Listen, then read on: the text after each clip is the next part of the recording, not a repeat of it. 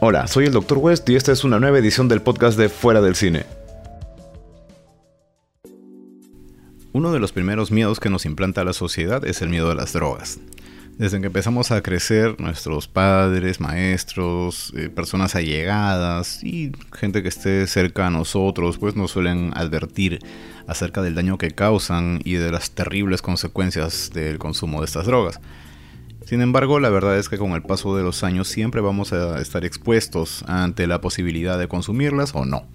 Y por supuesto va a depender también de nosotros absolutamente el decidir si las consumimos o no, si seguimos consumiéndolas o no y demás. Pero, ¿qué pasa cuando no sabemos que estamos tomando una droga? Conocidas son las historias que implican que a uno lo drogaron sin saber, ya sea que estén poniendo algo en, nuestra bebida, en nuestro trago, que nos hagan inhalar algún polvillo, eh, que haya un gas, algo parecido, ¿no? E incluso eh, mi hermano fue víctima de un taxista saliendo de una discoteca que se encargó de suministrarle una suerte de relajante muscular. Después lo detectaron eso en los análisis que le hicieron para poder sacarle las claves de las tarjetas de crédito. Lo llevaron del pescuezo a un cajero y lo hicieron sacar dinero. Felizmente todo estaba asegurado, así que la pérdida no fue algo significativo. De todos modos, el tema es este. Bajo esta visión, siempre vamos a estar expuestos a que nos suceda algo referido a algún tipo de droga. Y es justamente con esa premisa que inicia la historia de Clímax, película del 2018 del maestro Gaspar Noé. La historia comienza con una idea relativamente sencilla. A mediados de los 90, una coreógrafa y un DJ se ponen de acuerdo para hacer una convocatoria y reunir un grupo de bailarines de diferente procedencia porque quieren hacer una presentación especial. No queda muy en claro qué era lo que querían hacer, pero convocan a este grupo de personas. Y bueno, después de haberse preparado, después de haber trabajado juntos durante tres días, con bastante ahínco, ellos deciden celebrar en un lugar abandonado, aparentemente es un internado, un colegio o algo. El asunto es que tiene un montón de habitaciones y fuera del lugar hay una nevada, hay una tormenta de nieve muy fuerte, así que se ven obligados a pasar la noche encerrados. Aunque no es tan malo porque en realidad lo están pasando bailando, está un DJ ahí en vivo, eh, tienen sangría, tienen cigarros, están conversaciones amenas y demás, ¿no? O sea, es Básicamente es una fiesta dentro de lo normal, excepto por un pequeño detalle. La sangría que han estado tomando durante horas contiene LSD. Nadie sabe quién lo ha puesto, nadie sabe en qué cantidad y lo que es peor es que nadie sabe cuánto han tomado en lo que va de la noche, nadie sabe en qué momento lo colocaron. Entonces se crea toda una intriga aquí, qué es lo que pasó, quién lo hizo y por qué. Los problemas, bueno, obviamente van a aparecer gradualmente conforme el LSD empiece a hacer su efecto. Y nosotros como espectadores nos vamos a perder junto con este grupo durante unas horas de total desquicio. El verdadero terror aquí es que poco a poco esta droga, este LSD, empieza a hacer que aparezcan, que afloren las peores características de la personalidad de cada uno de estos personajes. Y, no solamente aparecen, sino que se amplifican. Entonces, lo que en un primer momento eh, iba a ser una celebración con alegría, con fiesta, con jolgorio, con fraternidad, donde todos estaban bastante unidos como grupo, pues gradualmente se va transformando básicamente en un infierno del que literal no pueden escapar. El proceso de cambio en los personajes empieza a notarse de una manera muy apropiada para, para la trama, y que es justamente a través del baile.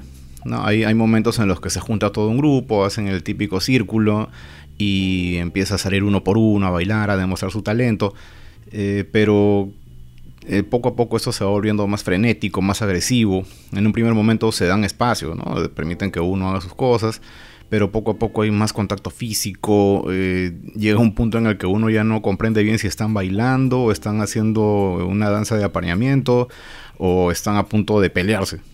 Entonces, eh, quizás eh, el lado más lamentable en este punto es que tranquilamente se puede descartar el hecho de que la película está ambientada en los años 90 y los problemas, las actitudes que empiezan a mostrar, ¿no? discriminación, hay, agresión de, género y cosas así, eh, son básicamente las mismas que vivimos hoy.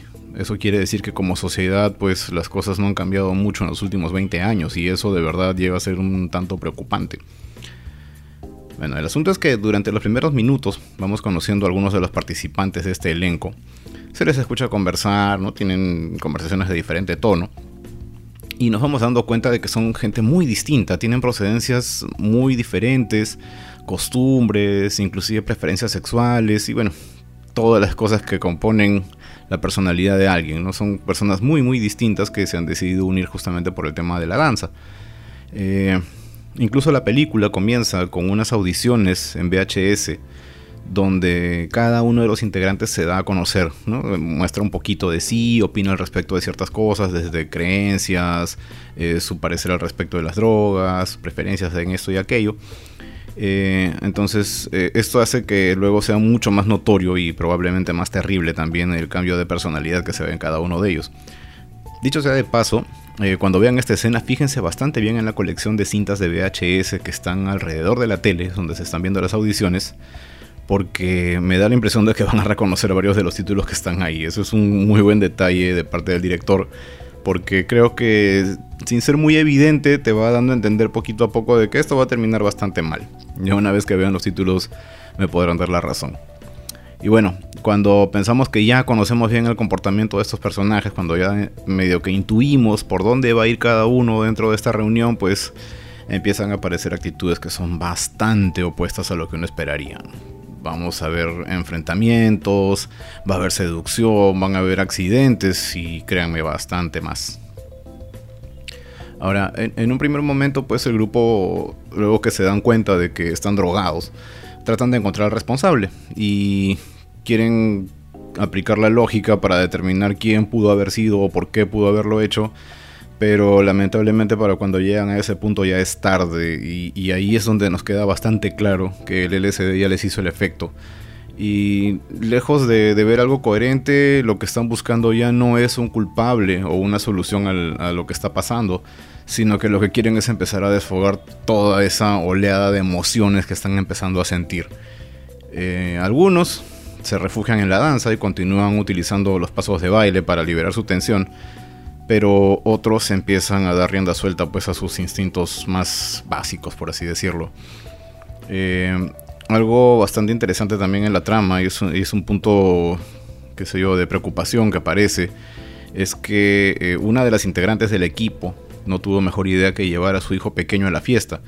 Y bueno, los demás del grupo lo tratan bien al niño, ¿no? Porque eh, le tienen bastante estima, es el engreído, digamos, del grupo pero eh, poco a poco esto se convierte en un factor de angustia realmente gigantesco, porque el niño, como buen travieso, quiere probar ese traguito que han estado tomando todos y que sabe a refresco, y llega a probar eh, esta sangría pateada con LSD. Eh, bueno, y las consecuencias ya tendrán que verlas en la película porque son bastante chocantes. Más allá de los hechos de la película, que dicho sea de paso no va a llegar a una conclusión muy específica que digamos, Clímax, la verdad, es toda una experiencia. Los que hayan visto otras películas de Gaspar Noé saben que a él le encanta utilizar la cámara de una manera realmente imposible. O sea, diera la impresión que le dio la cámara a un acróbata, eh, algún integrante de un circo, y el hombre se la pasó haciendo aspas de molinos, saltos mortales durante la filmación, eh, haciendo giros ilógicos ya. Y bueno, por si esto fuera poco, varias de las tomas son bastante extensas, no hay cortes en, varias de las secuencias. Y eso le da un aire mucho más real. Si han visto películas de Gaspar Noé, por ejemplo Enter the Void, o esta que la verdad preferiría no volver a ver nunca, que es irreversible, no porque sea mala, sino porque me chocó bastante, eh, creo que podrían entender a qué me estoy refiriendo con esto de las tomas imposibles. Y bueno, si no lo han hecho, si no han visto más trabajos de Noé, yo creo que es un buen motivo para que las busquen y véanlas, porque lo más probable es que les vaya a gustar bastante. Eh, si bien es cierto que son películas que tienen toques muy crudos en, partes de su trama, pues eh, visualmente son toda una experiencia y de verdad son muy muy recomendables. Eh, por ahí también salió el tema de que supuestamente esta película está basada en una historia real, aunque esto no es tan cierto como parece. Si bien eh, la premisa original sí está basada en la historia de un grupo de baile en Francia al que les pusieron droga en el trago, en, ese, esa ocasión no ocurrieron mayores tragedias. Por otro lado, al director en realidad se le ocurrió hacer esta película basándose eh, en un grupo de baile después de haber visto una presentación de Crumping. ¿Qué cosa es Crumping? Esto es una corriente de baile que es bastante enérgico, que aparece en Estados Unidos en los años 90 y que, bueno, se inició como una forma de distanciarse de la vida de pandilla. Si acaso les interesa ver cómo se ve el Crumping o, cómo es esta subcultura, pues hay un documental llamado Rise del realizador David LaChapelle, donde aquí describe bastante bien la cultura del crumping que existe todavía en Los Ángeles y me imagino que se extiende hasta nuestros días aún. Bueno, es precisamente el baile el que se vuelve una marca de fábrica en esta película, porque los actores incluso son en su mayor parte bailarines muy experimentados. Y créanme, las coreografías que presentan llegan a ser, como decirlo?, hipnóticas. Uno se puede quedar pegado viendo el derroche de talento que hace cada uno de estos bailarines sin preocuparse en lo más mínimo del paso del tiempo. Creo que tranquilamente la película pudo haber sido enfocar a los bailarines y dejarlos que hagan lo que quieran durante dos horas y hubiera sido un éxito igual. Ahora, a esto agregue que la cámara siempre va a estar en un ángulo que, no es convencional y esto se convierte en todo un deleite. Ahora, la, la forma en la que todo este paquete viene presentado, pues nos hace entender claramente que esto es una especie de subcultura. Es algo que no comprendemos, están unidos por, un concepto que, no está al alcance de todos, no todos pertenecemos a un grupo de baile o un elenco de danza, qué sé yo. Y este tipo de baile definitivamente no es lo que enseñan en una academia. O sea, hay mucho de lo que se ve aquí que son aportes de los propios bailarines y que no es algo que vamos a encontrar así nada más. Entonces, por ese lado también la película es una combinación bastante extraña porque es inmersiva, o sea, nos mete dentro de la historia y a la vez nos confunde. Nos hace sentir que nos hace sentir que hemos sido un invitado más en la fiesta y que también hemos tomado esa sangría con alucinógeno. Creo que si después de verla ustedes tratan de dibujar un plano del lugar en donde han estado, lo podrían hacer con facilidad porque a pesar del, nivel de confusión que tiene la película, nos queda claro en dónde está cada, cada área de este lugar, de este recinto donde están encerrados todos. Y bueno, también van a sentir lo más cercano posible a, un trip con LSD entre los colores que usan, los giros de cámara, el, el desquicio que se vive y todo lo demás, ¿no? A esto hay que agregarle que eh, Gaspar Noé tuvo el inteligente gusto de colocar los créditos en el primer tercio de la película.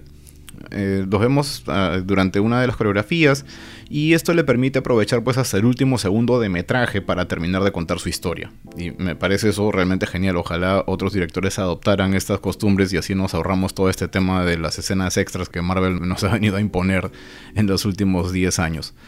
También hay una gran selección de soundtrack. La banda sonora es muy muy buena. Las canciones que utilizan creo que también se pueden colocar fácilmente en una fiesta actual sin mayor problema. Así que de todos modos denle una escuchada. Creo que el soundtrack completo está en Spotify. Ahí pueden verificarlo. Y creo que hay bastantes temitas ahí que les van a gustar. Clímax eh, se consideraría un gran logro de Gaspar Noé. Inclusive algunos críticos que notoriamente son más entendidos que yo en esto la consideran su mejor película. Y bueno, todo su equipo de trabajo, especialmente Sofía Butela. Eh, a de verdad, mis respetos a todos, eh, a todos los que han participado, pero ella en, especial se luce en esta película. Y a ella la recordamos como la chica esta con las piernas de espada que salía en Kingsman, o como la antagonista de la momia también, no la de Brendan Fraser, sino esa película con Tom Cruise que parecía otra entrega de Misión Imposible y que tristemente mató a todo el universo Dark Universe que quería sacar de Universal con sus monstruos. Bueno, ahí salió y ahí murió con esta película. Pero en realidad ella es una gran actriz y aquí es donde la vemos en todo su esplendor. La película, por cierto, está en Netflix, así que eh, si quieren aprovechen y véanla apenas puedan. A estas alturas ya la verdad no sé hasta qué punto se conservan las películas dentro de Netflix. Este, y bueno, si quieren ver otras películas donde las drogas también jueguen papeles importantes, ¿qué les puedo recomendar? Eh, hay una que se llama Shrooms, del año 2007 esta es una historia donde un grupo de amigos va a una excursión y ellos están buscando determinado tipo de hongos, buscando una manera bastante natural, digamos, de drogarse, porque quieren tener una experiencia de aquellas, ¿no? Eh, quieren, qué sé yo, ver otras dimensiones. Y bueno, el problema empieza cuando un integrante del grupo se come el hongo equivocado y la experiencia queda convertida en algo bien demencial, por así decirlo. Empiezan a tener visiones donde no saben ya si están viendo cosas paranormales o solamente son las visiones que les está mandando el hongo. Eh, empiezan los nervios, empieza la desesperación y es el peor trip de sus vidas. En realidad la película no es que esté muy bien considerada por los críticos, pero ya saben cómo son las cosas. En las películas de terror los críticos siempre van a tirarlo todo abajo, así que de todos modos denle una chequeada, no estaría mal. Y si pueden encontrar la edición extendida, mejor aún. Por otro lado, también eh, más tirada a la ficción está Naked Lunch. Es una película de Cronenberg, del maestro David Cronenberg. Y aquí vemos a Peter Weller, a quien todos recordamos como el gran Robocop explorando un mundo, un mundo paralelo, digamos, en donde hay una adicción a una pasta, una pasta que está hecha de las entrañas de un cien pies gigante. Aparece una máquina de escribir viviente, eh, hay, un montón de criaturas bastante extrañas y bueno, para ellos eso es cosa de todos los días, ¿no? Definitivamente hay, bastante influencia ahí de las drogas para que ellos puedan ver estas criaturas. Y eh, al respecto de eso también está una película muy interesante que se llama John Dies at the End, del maestro Don Coscarelli, donde aparece una droga llamada la salsa de soya, porque es negrita. Y bueno, bastante creativos ellos para ponerle el nombre. Esta, esta salsa de soya lo que hace es permitirle a la gente que pueda ver criaturas que están en otra dimensión. Normalmente no las verías, pero cuando te tomas la salsa de soya puedes ver esta otra dimensión alterna. Y el gran problema empieza cuando se dan cuenta de que el, hecho de que las personas puedan ver a estas criaturas también les permite a las criaturas pasarse a nuestra dimensión, así que ya la cosa se vuelve más peligrosa. Bastante interesante también y ya saben, no revelen el final, John dies at the end.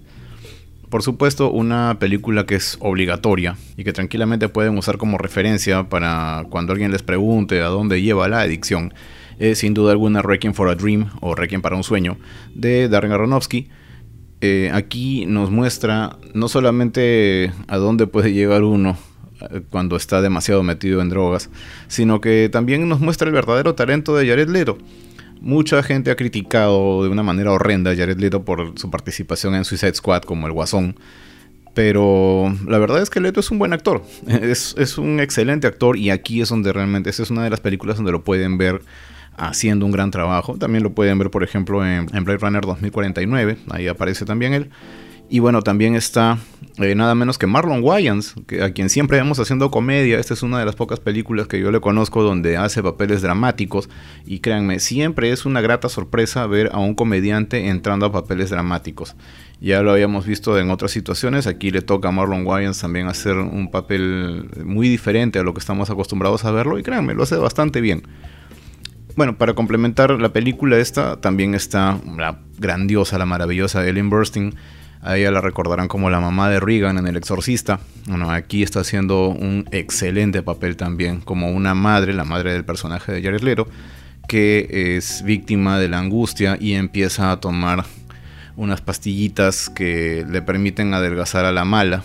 Y bueno, las consecuencias son bastante nefastas. De hecho, que no son todas las películas sobre drogas, hay bastantes más. Yo creo que más, eh, más estas se empiezan a buscar, van a aparecer bastantes más en su camino. Pero por lo pronto vean Clímax, les recomiendo bastante la película, disfrútenla y si pueden me cuentan su experiencia. Si pueden sugerirme más películas sobre drogas, también nos escriben al Facebook y conversamos un poquito respecto de ellas. Por mi parte eso es todo y que tengan un buen trip.